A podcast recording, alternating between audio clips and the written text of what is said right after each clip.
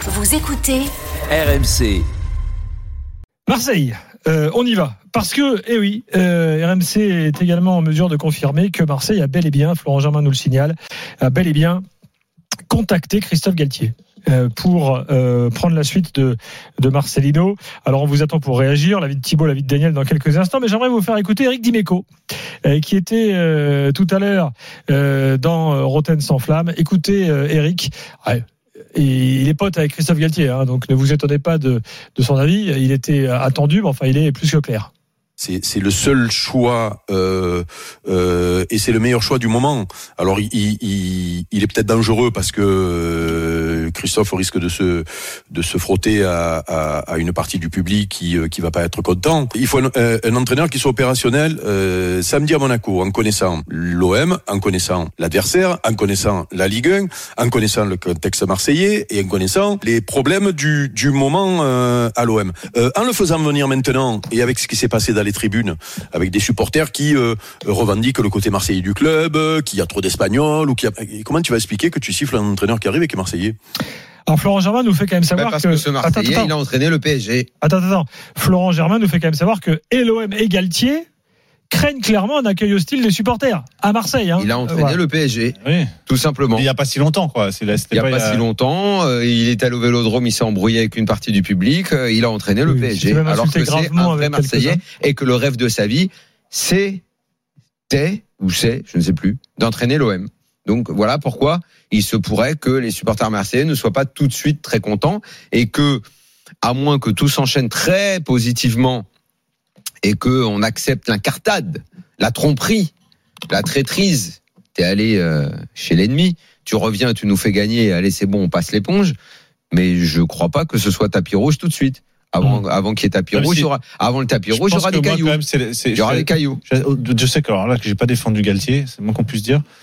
Euh, mais en l'occurrence, là, je pense qu'il a raison. Je pense que c'est le. euh, Eric a raison. Eric a raison. Je pense Ah, que qu'Eric ce soit la seule bonne personne, personne au bon là, moment. maintenant. C'est maintenant, ouais. Ouais. Pour les raisons qu'il a, a, Attention, il, a il passé une très sale année, Galtier. Une très sale année. Il faut qu'il s'en remette. Je, je, non, mais attends, moi, ce que je pense de l'entraîneur Galtier, euh, c'est autre chose. Après, le choix du moment à ce moment-là. À Lille, ça a fonctionné avec Campos derrière lui. Tu sais que Campos façon, faisait un travail monumental. Le à Lille. 4-4-2 de Marcelino, c'est le même que celui de Galtier. Donc, euh, je veux dire, il va, il va reprendre les, il va reprendre les mêmes. Il va jouer de la même pas- manière. C'est pas, pas, Ah, pas les mêmes joueurs. hein. C'est pas les mêmes joueurs. hein. Ce qu'il faisait faire aux mecs à Lille et tout, la qualité qu'il y avait. Et Non. je, Moi, j'ai surtout Nice en tête. Le 4-4-2 qui a, qui a jamais marché. ouais, bah écoute, ouais, voilà. Et le, Voilà. et le, et le, bon, à, à Paris, c'était différent. Mais le À 4-4-2 Nice, de Marcelino, marché. À Paris, il n'y a rien qui a deux marché. centraux, Et à Lille, il faut jamais sous-estimer le rôle qu'avait Campos, même dans le vestiaire. Bien sûr, bien sûr.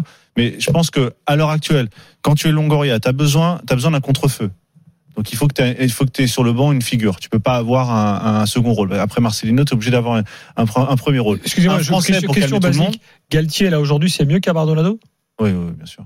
Bien sûr. Je- À, un- sans commune mesure. À Bardonado. Ah bon? Non, sais pas. Bardonado, il, est, il est arrivé comme traducteur au club. Donc, euh, bon, comme Mourinho, tu me diras, hein, peut-être fais cette euh, carrière. Mais, euh, mais euh, non, non, à Bardonado, il est, il est, c'est, c'est un, un entraîneur intérimaire. Il a pas, il a pas le, son manquer de respect. Il a pas le background. Il a pas le recul. Ok, tu prends pouvoir- Galtier, tu le fais signer pour euh, combien de temps? Mission co- euh, commando jusqu'à la fin de saison. Fin de saison et tu refais une belle, tu fais une belle négociation pour la saison suivante. Euh, moi, je n'aime- pas euh, l'entraîneur Christophe Galtier. Donc, Je- on, est, je trouve donc pas- on est dans le reniement total de ce que Longoria a Bah, prévu pour après, son club. Non, mais attends, après Marcelino. Après Marcelino, c'est totalement cohérent. C'est le même système de en- jeu. il entérine ses erreurs.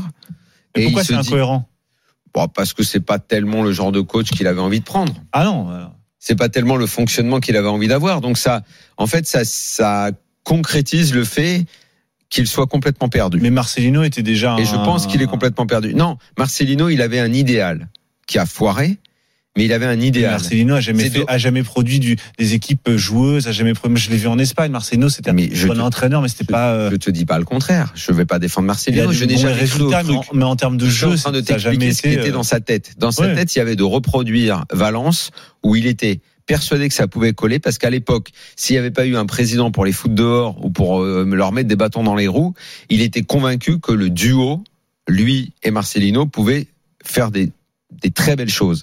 Et il s'est dit, à l'OM, je vais continuer cette histoire qui a été interrompue par un fou à l'époque, Peter Lim.